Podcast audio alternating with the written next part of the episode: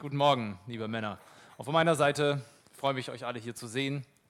Auch die, die ich nicht, noch nicht kenne, das ist auch immer wieder schön, hier Besuch bei uns zu haben oder einfach, einfach große Gemeinde, große, großer Bekanntenkreis, den wir hier vertreten. Und ja, man kann sich nicht immer gut kennen, aber es ist doch schön, wenn wir hier uns als Brüder versammeln können und Gottes Wort hören können. Das ist unser Ziel heute, deswegen sind wir heute hier hoffe ich zumindest. Und wenn nicht, lasst dich überraschen, das kommt auf jeden Fall auf dich zu. Ihr habt auch schon Zettel bekommen von mir, so damit ihr mir ein bisschen folgen könnt. Und ganz wichtig, am Ende die Fragen zum Austausch, denn äh, wir pflegen es immer im Anschluss an, die, an den Vortrag, uns ein bisschen Zeit zu nehmen, uns über den Inhalt auszutauschen. Und ähm, genau, die Fragen sollen uns dabei helfen. So, wie ihr wisst, machen wir weiter mit unserer Reihe aus Psalm 8 mit der Überschrift Staunen über Gott.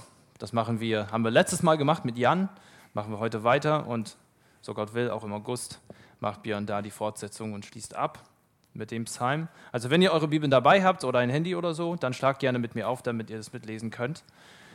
Wir haben, den Text äh, Psalm 8 nochmal, Verse 3 bis 5, aber ich denke, wir können die ersten zwei Verse noch mit reinnehmen, um ein bisschen ja, Anlauf zu nehmen. Genau, dann lesen wir zusammen dem Chorleiter nach der Gittit ein Psalm von David.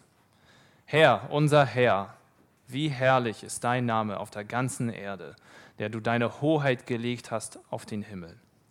Und jetzt fängt unser, unser Text heute an. Aus dem Munde der Kinder und Säuglinge hast du Macht gegründet wegen deiner Bedränger, um zum Schweigen zu bringen den Feind und den Rachgierigen. Wenn ich anschaue deinen Himmel, deiner Fingerwerk, den Mond und die Sterne, die du bereitet hast. Was ist der Mensch, dass du seiner gedenkst und des Menschensohn, dass du dich um ihn kümmerst? Erinnerst du dich an ein Erlebnis, bei dem du besonders gespürt hast, wie klein und zerbrechlich du bist? An einen Moment, wo du überwältigt warst von der Macht und der Majestät Gottes. Vielleicht war es der Moment deiner Bekehrung, oder vielleicht auch später, wenn du eine besonders packende Predigt gehört hast.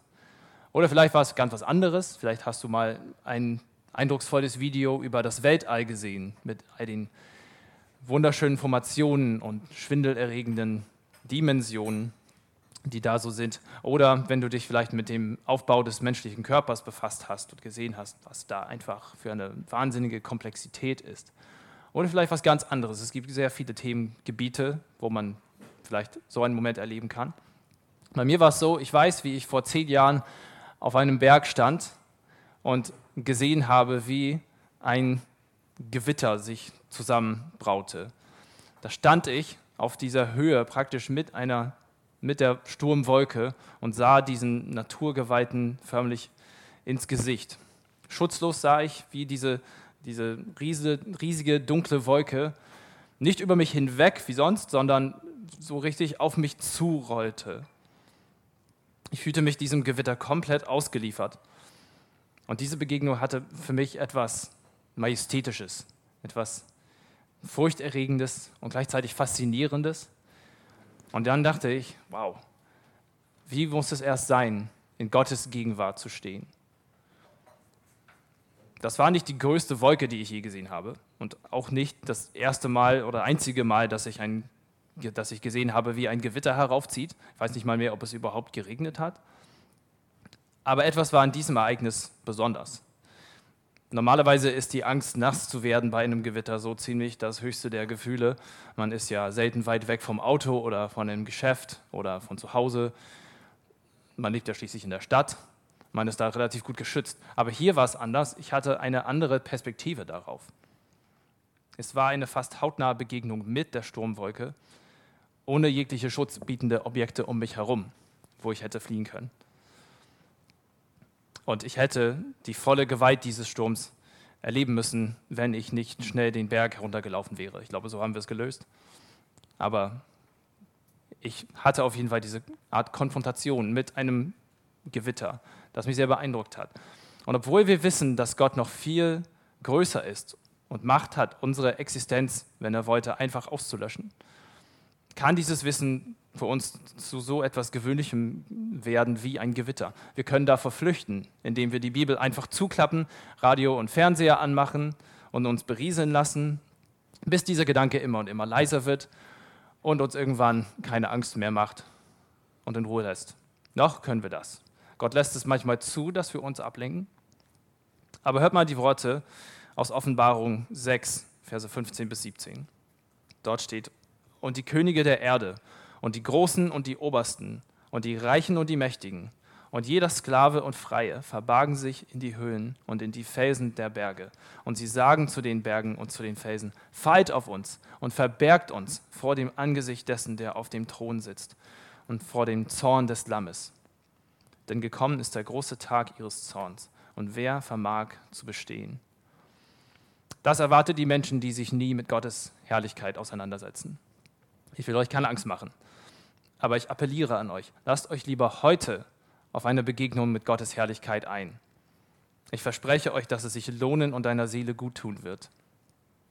Und ich bete auch und habe gebetet, dass Gott sich in deinem Herzen erleben lässt, dass es kein Flüchten für dein beschäftigtes, abgelenktes Herz gibt und dass wir nicht nur über Gottes Herrlichkeit sprechen, sondern dass, sie auch ganz dass wir sie auch ganz persönlich und real spüren.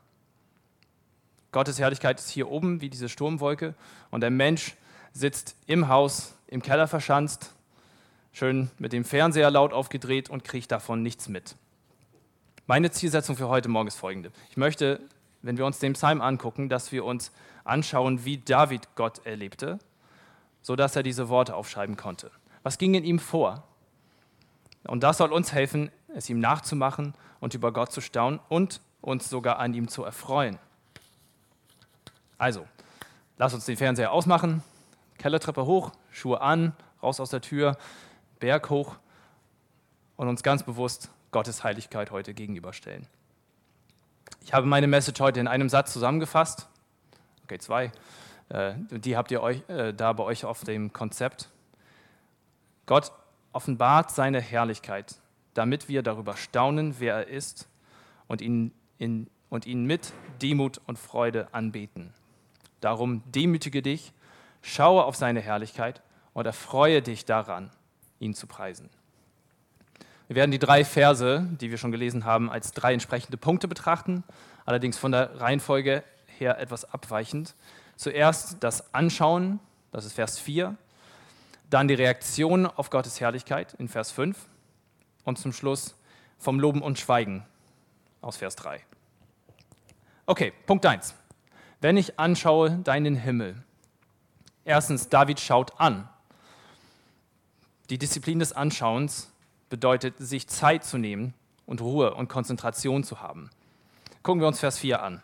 Er beginnt mit den Worten, wenn ich anschaue. Und das sollten wir nicht für selbstverständlich nehmen. Wie eingangs gesagt, sind wir oft zu beschäftigt und abgelenkt und, tief, und, und kurz angebunden, um in so einen tiefen, nachdenklichen Zustand hineinzugelangen. Wir stimmen zu, kognitiv, dass der Mensch klein ist und dass Gott unvorstellbar groß und herrlich ist. Aber es fehlt einfach die Zeit und die Konzentration, um mal so richtig auf diesem Gedanken herumzukauen. David, so stelle ich es mir vor, legte sich ins Gras, schaute ganz lang und tief in den Nachthimmel und vielleicht zog er sich extra zurück, um diesen Moment alleine mit Gott zu genießen. Das würde jedenfalls zu seinem Charakter passen, so wie wir ihn sonst in der Bibel kennenlernen. Aber die Formulierung, wenn ich anschaue, klingt eher für mich nach einer sich wiederholenden Praxis. Eventuell war dies eine Gewohnheit von David, während er nachts auf dem Feld war und die Schafe hütete. Fakt ist, er hatte Ruhe, um Gottes Herrlichkeit auszukosten, um sich richtig Gedanken darüber machen zu können. Wie ist es mit dir? Verbringst du Zeit damit, Gott und seine Herrlichkeit bewusst anzuschauen? Suchst du die Stille, um dem Raum zu geben? Vielleicht ist es für dich nur eine Frage von Zeit, die du in diese Sache investieren musst. Mach es, probier es aus. Und schon wirst du sehen, wie du anfängst, anders über Gott zu denken als vorher. Also die Disziplin des Anschauens ist mit Ruhe und Konzentration verbunden. Es zeigt aber auch ein Interesse an tiefen Dingen. Vielleicht denkst du, naja, David war ja schließlich Hirte. Er saß öfter mal nachts draußen allein mit den Schafen unter dem Sternenhimmel da war eh nichts los. Keine Freunde, mit denen er hätte lachen können, kein WLAN. Was hat, hat er denn Besseres zu tun gehabt? Zugegeben, diese Umstände waren sehr günstig für eine gute Anbetungszeit. Aber vergessen wir nicht, dass David auch ein normales Leben hatte. Er hatte auch Träume über die Zukunft, bin ich mir sicher. Er hatte auch Beziehungen, eine Familie, bestimmt auch Hobbys und Interessen. Es gibt also genug oder gab genug in seinem Kopf, um ihn abzulenken. Aber er war trotzdem fokussiert auf die Größe und Majestät Gottes in diesen Momenten. Jetzt mal ehrlich, wenn du im Gottesdienst sitzt und eine Predigt hörst, hast du dann auch so viel Besseres zu tun, dass deine Gedanken immer so abschweifen? Ich meine, ich bin hier noch bei Punkt 1, aber du hast schon deine Aktien durch und keine Ahnung, vielleicht schon die nächsten Urlaubspläne. Wir sind sehr leicht abzulenken, wenn wir ehrlich sind. Und wenn wir beten, machen wir doch extra die Augen zu, um uns bloß von nichts abgelenkt zu, um uns von nichts ablenken zu lassen. Aber was geht da trotzdem alles in deinem Kopf ab, wenn du beim Beten bist oder sein sollst? Deine Gedanken sind vielleicht schnell woanders. Ich kenne es von mir, es geht mir auch so. Ich urteile nicht über euch, ich sage einfach nur, wie es ist. Gedanken sind woanders oder man schläft sogar im Gebet ein. Ich sage einfach nur, Brüder, prüft eure Herzen. Brennt dein Herz darauf, Gottes Herrlichkeit zu schauen? Ist das, ist da wirklich nichts, was du mehr begehrst als ihn? Du kannst es prüfen. Stell dir die Frage, worüber denkst du nach, wenn du gerade über nichts nachdenken musst? Das lässt meistens ziemlich tief blicken. Aber vielleicht bist du schon ziemlich gut dabei. Du disziplinierst dich, du genießt regelmäßig gute und erfüllende Zeiten mit Gott ich bin mir sicher, dass auch viele hier sitzen, die Zeugnis davon geben könnten und es hoffentlich tun werden. Super. Weiter so. Lasst euch ermutigen. Aber wie kannst du jetzt anderen helfen, Gott zu schauen? Nicht jeder Mensch in dieser Welt bleibt einfach so stehen und fängt an, über Gott nachzudenken, weil er sich langweilt. Wie kannst du also den Menschen um dich Einblicke in Gottes herrliches Wesen verschaffen? Wie ein Sonnendach, das Blicke zum Himmel ermöglicht. Wir haben hier ein gutes Beispiel. Vielleicht sind Sterne und Galaxien nicht so dein Thema, aber wofür auch immer du dich interessierst. Gott steckt als Schöpfer und Erstursache dahinter, sodass du da seine Herrlichkeit entdecken und davon erzählen kannst. Was dich an der Schöpfung begeistert, kann ein super Einstieg sein, um auch über deinen Glauben zu sprechen mit Leuten, die Jesus nicht kennen. Ich freue mich, wenn wir im Anschluss äh, darüber, wie gesagt, uns austauschen können, wie ihr das so erlebt. Wir müssen also lernen anzuschauen. Was sieht David, wenn er seinen Blick nach oben richtet? Wenn er nach oben schaut, sieht er nicht nur Sterne und Galaxien, sondern er sieht Gottes Hand in der Natur. Und das tut er, das kann er tun, weil Gottes Herrlichkeit in der Schöpfung sichtbar ist. Schaut mal, wie David beschreibt, was er sieht. Wenn ich deinen Himmel sehe, das Werk deiner Finger, genauso hat Gott es sich gedacht. Der Mensch geht mit offenen Augen durch die Welt. Er hält Ausschau nach Gott und entdeckt ihn in den Dingen, die Gott geschaffen hat. Und er gibt ihm Ehre dafür. David hat Gottes Hand in der Schöpfung erkannt, weil er interessiert an den tiefen Dingen war, wie wir gesehen haben, und weil er sich die Zeit nahm, um sie wirklich zu betrachten. Aber eine dritte Sache gehört dazu. David erkannte Gott als Schöpfer an. Sein Herz war vorbereitet, um Gott anzubeten. Das ist auch nicht selbstverständlich. Seit Jahrzehnten, 33 Jahren um genau zu sein, liefert uns das gute alte Hubble Space Teleskop atemberaubende Bilder aus den Fernen unseres Universums. Wir kennen das alle. Aber vielleicht habt ihr nicht mitbekommen, dass es seit einem Jahr das nächste, neueste Modell im Einsatz gibt. Das sogenannte James Webb Space Teleskop. Das neue Teleskop ist natürlich stärker und genauer und was weiß ich alles. Und so eine Maschine kann den Menschen die Herrlichkeit Gottes sicherlich doch nur noch näher bringen, oder? Hört mal die Ziele, die sich die Wissenschaftler für dieses Projekt, Projekt gesetzt haben.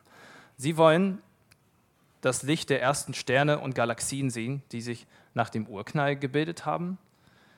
Zweitens die Entstehungsprozesse und Evolution von Galaxien studieren. Drittens die, drittens die Entstehungsprozesse von Sternen und Planeten erforschen. Und Planetensysteme und die Ursprünge des Lebens studieren. Man braucht eine ziemlich lebhafte Fantasie, um da die Herrlichkeit Gottes herauszuhören. Wissenschaftler, in Form dieses Teleskops natürlich, richten förmlich Tag und Nacht ihren Blick gen Himmel. Sie Gesundheit. Um diese tiefen Dinge wie den Ursprung des Lebens zu erforschen. Sie grübeln darüber nach und sie investieren Milliarden und Abermilliarden von Euros in diese Suche. Und doch sehen sie unseren Gott vor lauter Herrlichkeit nicht. Sie sehen dasselbe wie David und noch vieles mehr mit den physischen Augen. Und doch ist kein Platz für Lobpreis in ihren Herzen. Sie leugnen sowohl Gottes Zeugnis in der Bibel, dass er alles in sechs Tagen schuf, als auch das Zeugnis der Schöpfung selbst. Sie verkündet Gottes Herrlichkeit und Pracht. Man muss nicht nach dem Ursprung des Lebens suchen oder der, nach der Entstehungsgeschichte von Galaxien, die Gott an einem Tag und mit einem Moment geschaffen hat. In 1. Korinther 2,14 heißt es, ein natürlicher Mensch aber nicht nimmt, nimmt nicht an, was des Geistes Gottes ist, denn es ist ihm eine Torheit und er kann es nicht erkennen, weil es geistlich beurteilt wird.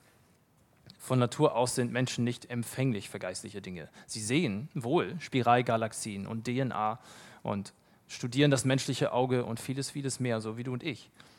Aber nicht, und sie kommen ins Staunen. Sie kommen wirklich ins Staunen darüber, was sie da sehen und, und denken, krass, wie kann das sein? Aber sie staunen dabei nicht über Gott. Ihre Augen sind verdunkelt. Aber sie sind nicht nur blind. Römer 1 erklärt uns, dass Menschen die Wahrheit über Gott bewusst unterdrücken, weil das ihnen lieber ist, als ihm Dank und Ehre dafür zu geben. Was ist mit dir? Ich hoffe natürlich, dies betrifft niemand heute hier, aber falls doch, lass mich in Liebe sagen, lieber Freund, kehre um und tu Buße für deine Ablehnung gegenüber Gott. Lass dich auf ihn ein. Bitte ihn, dass er dir die Augen aufmacht, dass er dir ein Herz gibt, das ihn annimmt.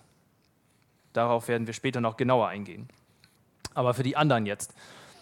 Wir haben gesehen, dass Anbetung im Alltag nicht automatisch geschieht. Ich meine, klar, natürlich kann Gott uns ein Erlebnis schenken, dass wir plötzlich nur noch mit Lob reagieren können, weil es so toll ist. Aber wir wollen uns doch nicht darauf ausruhen. Das ist nicht die Regel. Wir wollen uns, uns überlegen, wie, wie, unser, wie wir unser Herz aufs Neue weich machen können, wie am Anfang. Wie kannst du deinen Alltag gestalten, damit dir Lobpreis für Gott immer leichter fällt? Wir wollen uns nachher auch über diese Frage persönlich austauschen, aber vielleicht fängt es damit an, womit wir uns berieseln lassen. Liest du deine Bibel überhaupt? Und wenn du einen anstrengenden Tag hattest, wie kommst du runter? Wie entspannst du dich? Indem du einen Film oder eine Serie oder Doku oder sowas anmachst? Oder tankst du deine Seele mit geistlichen Inhalten direkt auf? Etwa durch eine Predigt oder einen geistlichen Podcast? Es gibt ja viele. Nur ein paar Ideen. wir wollen aber auch nicht auf, auf, nur auf plötzliche, unverhoffte Offenbarungen von Gottes Seite warten. Wir wollen doch unseren Teil dazu tun. Wie in Jakobus 4, 6 steht, naht euch zu Gott, so naht er sich zu euch. Okay, wie geht es mit David weiter? Wie reagiert er auf das, was er gesehen hat? Punkt 2, die Reaktion auf Gottes Herrlichkeit. Also David ist gedemütigt. Vers 4 ist ein Nebensatz, den Vers 5 beendet und vervollständigt. Wenn ich deine Schöpfung sehe, dann was? Seine Reaktion lautet, was ist der Mensch, dass du, dass du ihn überhaupt mitbekommst, dass du dich sogar um ihn kümmerst und ihn beachtest. Man kann ihn fast sehen, wie er so voll Bewunderung nach oben sieht und den Mund nicht mehr zubekommt. Was ist der Mensch schon von Bedeutung? David wurde gedemütigt. Aber das bedeutet nicht einfach nur, dass er sich klein fühlte. Das tun viele andere, ohne überhaupt an Gott zu glauben, wie unsere Wissenschaftler von eben auch. Und sie geben es auch zu. Man muss diese Tatsache nicht besonders toll finden, aber man kann auch nicht leugnen, dass wir Menschen einfach verschwinden klein in diesem gefühlt unendlich großen Universum sind. Und deswegen ist das allein zu erkennen keine wahre Demut. David sah sich aber in Relation zu Gott. Es ist eine geistliche Übung. Der ganze Prozess fing in Vers 4 an mit einem Blick in den Himmel an. Also etwas ganz Natürlichem, was jeder Mensch tun kann. Und schon bis Ende von Vers 5 befinden wir uns auf heiligem Boden, den eher die wenigen betreten. Das ging ja schnell. Was ist passiert? David schaute, war grundsätzlich auf tiefe Dinge bedacht, war geistlich gesinnt und erkannte Gott als Schöpfer an und nun zieht er persönliche Rückschlüsse für sein Leben. David sah Gottes Herrlichkeit und reagierte mit Demut. Er verwarf dieses Wissen nicht und ließ sich auch an dieser Stelle nicht ablenken. Er erkannte, dass Gottes Herrlichkeit Bedeutung für sein Leben hat und er stellte sich den Folgen. Er folgerte, dass er Gottes Aufmerksamkeit nicht verdient. Das bedeutet, er ist nicht in der Position, von Gott etwas einzufordern. Vielleicht ist dies wieder ein Punkt, an dem wir Christen manchmal aussteigen. Wir würden alle zustimmen, dass Gott Schöpfer des Universums ist und dass es alles genial ist, was er gemacht hat. Aber wir schaffen es nicht, von da in eine demütigende Herzenshaltung überzugehen. Es bleibt eine Erkenntnis ohne Konsequenzen. Das ist keine Anbetung. Deine Bewunderung über die Schöpfung ohne Gott, ein Gott zugewandtes, anbetungsvolles Herz reicht Gott nicht. Du erkennst jetzt, wie du vor Gott dastehst, aber er will, dass du auf die Knie gehst. Und Davids Anbetung platzt in Versen 2 und 10 förmlich aus ihm raus. Herr, unser Herr, wie herrlich ist dein Name auf der ganzen Erde. David wurde gedemütigt. Lass uns jetzt aber uns seine Emotionen über diese Tatsache angucken. Bis hierhin haben wir das Bild eines sehr nachdenklichen und anbetungsvollen Davids bekommen. Und das ist wie eine Zeichnung, würde ich sagen. Und lass uns diese Zeichnung mit ein bisschen Farbe ausmalen. Wie findet David eigentlich diese Tatsache? Wie findet er diese Erkenntnisse über Gott und die Menschen? Wie stimmen sie ihn? Ist er, auf, er ist auf jeden Fall tief bewegt und gedemütigt, wie gesagt, aber er ist ja erfreut darüber? Ist er erschrocken? Neutral? Was denkt ihr? Positiv, negativ? Steckt nicht drin, kann man nicht wissen. Positiv würde ich auch sagen. Also ich lese den Psalm, finde, der hat schon einen insgesamt positiven Ton. David scheint nicht nur zu staunen über die Dinge, die er sieht, sondern sich auch darüber zu freuen.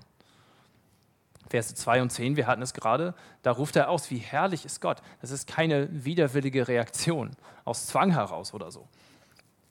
Sein Herz. Genau. Ja, ja. Er freut sich über, über Gott einfach so, wie er ihn erlebt, so wie er ihn sieht. Und dann auch, wie er als Mensch mit Gott in Relation steht. Sein Herz reagiert einfach mit positiver Bewunderung. Und jetzt frage ich euch, ist das immer so? Ist das eine Art intrinsisches Merkmal der Herrlichkeit Gottes, dass sie immer Anbetung und Freude hervorruft, wenn man sie sieht? Mit anderen Worten, wenn du auf gleiche Weise diese Herrlichkeit sehen und davon gedemütigt werden würdest, wie David, würdest du das zwangsläufig auch so feiern können wie David. Von der bereits erwähnten Stelle in Offenbarung 6 ganz abgesehen. Aber gucken wir uns eine andere Begegnung mit Gottes Herrlichkeit in der Schrift an und ziehen ein bisschen einen Vergleich dazu. Der Prophet Jesaja hatte auch eine Vision von Gott, von Gottes Thronsaal sogar. Und er beschreibt sie in Jesaja Kapitel 6 als etwas überaus Ehrfurchtgebietendes. Er sah Gott in seiner Herrlichkeit und Engel, die einem auch schon Angst gemacht hätten, wenn man sie sehen würde. Und interessanterweise riefen diese Engel dieselben Worte aus. Heilig, heilig, heilig ist der Herr der Herrscharen. Die ganze Erde ist erfüllt mit seiner Herrlichkeit. Aber Jesaja, hat er sich gefreut? War das Ganze nur ein Genuss für ihn? Nein. Vers 5. Da sprach ich, wehe mir, denn ich bin verloren. Er reagierte mit Angst und Schrecken. Warum das? Worin liegt der Unterschied? Ist das nur eine schlechte Absprache? Man könnte sagen, na ja, David hat doch nur die Natur gesehen, Jesaja, der hat Gott selbst gesehen. Also natürlich hatte er Angst. Und ich leugne nicht, dass es zwei ganz verschiedene Ausmaße einer Herrlichkeit sind, die die beiden Männer sehen. Aber ich glaube nicht, dass die Schrift uns lehren will, dass wir bloß einen gesunden Abstand zu Gott brauchen, um ihn noch genießen zu können. Wenn das so wäre und wir Offenbarung 21.3 lesen, warum macht Gott seine Wohnung in Ewigkeit genau mitten unter uns? Damit wir Tag und Nacht nur Angst haben? Für immer? Nein, glaube ich nicht. Was war dann der Unterschied? Jesaja konnte sich nicht freuen, weil er Gottes Heiligkeit sah. Und er sah, dass er selbst unrein war. Und unreine Menschen haben jeden Grund, sich vor Gottes Herrlichkeit zu fürchten. Für sie bedeutet Gottes Herrlichkeit Gericht. Sie verfehlen Gottes perfekten Maßstab, Römer 3, 23, und sehen sich dann der puren Macht und Majestät des ewigen Königs und Richters, aber ohne einen Hauch von Wohlwollen gegenüber. Eine schrecklichere Lage gibt es nicht. Und was ist mit David? Soll das heißen, er war sich der Heiligkeit Gottes vielleicht nicht bewusst, so nach dem Motto, du kannst dich über Gott freuen, solange du die schwer verdaulichen Eigenschaften einfach mal vergisst? Ich glaube nicht. Ich glaube, der Psalm gibt uns einen Hinweis, wie ein gesundes Gottesbild auf der einen Seite und unsere Freude darüber zusammenpassen können. Und hiermit kommen wir auf der tiefsten Ebene von Davids Herz an. Punkt 3. Vom Loben und Schweigen. Schauen wir uns Vers 3 einmal an. Aus dem Munde der Kinder und Säuglinge hast du Macht gegründet wegen deiner Bedränger, um zum Schweigen zu bringen den Feind und den Rachgierigen. Zunächst mal, was bedeutet eigentlich dieser Ausdruck, hast du Macht gegründet? Wir können uns hier darunter vielleicht nicht allzu viel vorstellen, aber die Septuaginta, die griechische Übersetzung des Alten Testaments aus der Antike, gibt dies etwa mit Hast du ein Lob bereitet wieder. Hast du ein Lob bereitet. Diese Formulierung verwendet Jesus im Gespräch mit den Hohenpriestern und äh, Schriftgelehrten in, an einer Stelle in Matthäus 21. Also die Formulierung hier nach der Septuaginta ist auf jeden Fall daher legitim und gibt den Sinn des Ausdrucks vielleicht sogar treffender wieder. Das bedeutet also, wir haben auf der einen Seite die Gruppe, die lobt und jubelt, und auf der anderen Seite die Gruppe, die zum Schweigen gebracht wird. In Davids Theologie ist Gott derjenige, der sich selbst ein Lob bereitet. Entscheidend ist nur, was für ein Mensch man ist. Ob man zu der Gruppe Kinder und Säuglinge gehört oder zu den Feinden und Rachgierigen. Wie würdest du dich da einordnen? Vielleicht denkst du gerade, ich würde mich mit keinem Begriff, keinem der Begriffe dieses Verses beschreiben. Ich fühle mich nicht abgeholt. Was ist mit den anständigen Bürgern der Mittelschicht oder den Geschäftsmännern, die regelmäßig in den Gottesdienst gehen und artig spenden? Gibt's nicht. Wenn du dich hier nicht einordnen kannst, habe ich eine Vermutung. Dann brauchst du vielleicht eine Begegnung mit Gott aufs Neue. Erst wenn du im Licht seiner Herrlichkeit stehst, kannst du sehen, was für einen Schatten du wirfst. Wer sind eigentlich die Kinder und Säuglinge? Wer sind die anderen? Und wer bin ich? Die Bibel sagt hier im Psalm 8 zumindest nicht, dass jeder Mensch zwingend zu einer der beiden Gruppen gehören muss. Aber hört mal, was Jesus in Matthäus 18,3 sagt.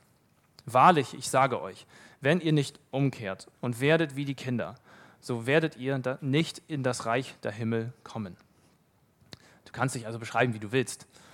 Engagierter Mitarbeiter, fürsorglicher Ehemann, liebevoller Vater von zwei wundervollen Katzen. Aber wenn du kein Kind bist, so Jesus, wirst du nicht in den Himmel gehen. Was also David noch offen lässt, das macht Jesus deutlich. Es gibt nur die Kinder und die Feinde. Wer nicht mit mir ist, sagt er, der ist gegen mich. Und wer nicht mit mir sammelt, der zerstreut. Also lass uns lieber aufhören, einen Mittelgrund zu suchen, wo doch gar keiner ist. Und wenn du in deinem Herzen merkst, dass du das gerade tust, dann brauchst du dieses Wort heute. Gottes Herrlichkeit hat das letzte Wort und du wirst davor gedemütigt werden. Denk an Offenbarung 6, der letzte Tag. Die Frage für dich ist nur, wird es eine Demut sein und eine Demütigung sein, die von Freude geprägt ist oder von Angst? Und jetzt die entscheidende Frage. Wie werde ich zu einem Kind in diesem Sinne? Denken wir noch einmal an Jesaja. Gottes Herrlichkeit war ein Problem für ihn. Seine Heiligkeit, genauer gesagt. Seine Herrlichkeit, also in Form seiner Heiligkeit, stand gegen ihn, gegen Jesaja und drohte ihn zu zerstören. Warum? Weil er Sünde in sich trug. Was Jesaja brauchte, ist das, was wir Männer heute auch dringend brauchen: Kohle. Die, ein Engel berührte mit einer glühenden Kohle seine Lippen und sie wurden rein. Ihr kommt mit, ne? Schön. Ist nicht mehr ganz so früh. Ein Engel berührte seine Lippen mit Kohle, mit einem Stück glühender Kohle und sie wurden rein. Die Heiligkeit Gottes war danach immer noch da. Daran hat sich nichts geändert. Aber der Grund für die Angst war beseitigt. Er war weg. Jesaja bekannte seine Sünde. Er sagte, ich bin unrein. Und er demütigte, demütigte sich noch rechtzeitig vor Gott. Und das ist das, was David uns in Vers 3 auch sagen will. Du musst kapitulieren. Du musst alles hinlegen. Alles, worauf du dir etwas einbildest. Du musst klein, verletzlich, abhängig und demütig werden. Wie ein Kind. Anstatt dir einzureden, was du alles gut kannst und weißt, wie wichtig du für deine Firma bist und wie sehr deine Kinder und deine Frau dich respektieren, was du für ein Lebenswerk aufgebaut hast. Mag alles sein. Hör aber nochmal Jesu Worte in Offenbarung 3, Verse 17 bis 19. Weil du sagst, ich bin reich und bin reich geworden und brauche nichts und nicht weißt, dass du der Elende und bemitleidenswert und arm und blind und bloß bist, rate ich dir, von mir im Feuer geläutertes Gold zu kaufen, damit du reich wirst und weiße Kleider, damit du bekleidet wirst und die Schande deiner Blöße nicht offenbar werde. Und Augensalbe deine Augen zu salben, damit du siehst. Ich überführe und züchtige alle, die ich liebe. Sei nun eifrig und tu Buße. Das sind demütigende Worte. Deswegen sagt Jesus, dass Errettung nur für die Kinder ist. Dass nur den Armen im Geist das Reich der Himmel gehört. Denn um errettet zu werden, musst du anerkennen, dass du unrein bist.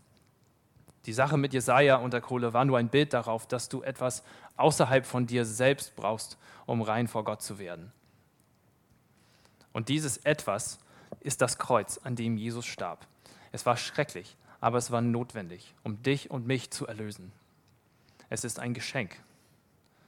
Und du musst dich demütigen und das Geschenk der Errettung annehmen, anstatt es dir zu verdienen.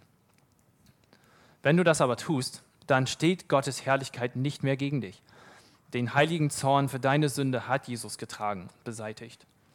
Und jetzt besteht kein Grund mehr, dich vor Gottes Gegenwart zu fürchten oder zu fliehen. Jesus tat das, was er am Kreuz tat, damit du hundertprozentig mit Gott versöhnt wirst, damit du dich an ihm und an seiner Herrlichkeit erfreuen kannst. Und Gott, dein Vater, bereitet ein Lob zur Verherrlichung seines Namens in deinem Mund. So wie bei David. David schrieb Psalm 8 als Loblied für Gott. Und er konnte das, weil er vor Gott wie ein Kind geworden war, weil er sich demütigte. Und er konnte das, weil er sich grundsätzlich mit der Sache Gottes beschäftigte. Und zuletzt, weil er sich regelmäßig darin übte, Gottes Herrlichkeit zu schauen. Und weil er das alles tat, konnte er sich wirklich über seinen Gott freuen. Wie sieht es bei dir heute aus? Hast du schon vor Gott kapituliert und sein Geschenk der Errettung angenommen? Falls nicht, lautet die Botschaft ganz einfach, dann tu es heute. Bist du errettet, hast die Reinigung deines Herzens schon erfahren, aber du rutscht immer wieder in Stolz und in selbstverherrlichende Gedankenmuster ab. Tu auch du dafür Buße und bitte um Gottes Hilfe, wieder wie ein Kind zu werden, damit du mehr Freude an seiner Herrlichkeit findest und weniger an deiner. Und du? Bist du errettet und vielleicht nicht besonders selbstfokussiert, aber du merkst, dass dein Interesse an tiefen geistlichen Dingen von der materiellen Welt um dich erstickt wird. Wie Martha in Lukas 10, die beschäftigt war mit vielen guten Dingen. Manchmal ist es dran, sich einfach aus dem Trubel rauszuziehen, wie Maria es tat, die Schwester, und sich einfach zu Jesu Füßen zu setzen und ihm zuzuhören. Lass es bei dir nicht so stehen. Kehre nicht unverändert in deinen Alltag zurück, sondern überlege dir deine Prioritäten neu und suche auch du in der Stille Gottes Nähe. Und du, wenn dein Herz vor Gott rein ist und du freust dich bereits über seine Herrlichkeit, lass dich motivieren. Schau an. Bestaune seine Herrlichkeit in all den wunderbaren Dingen, die er getan und geschaffen hat. Genieße sie und lasse deinen Mund davon übersprudeln, damit du ein Zeugnis für die Herrlichkeit deines Gottes in der Welt sein kannst.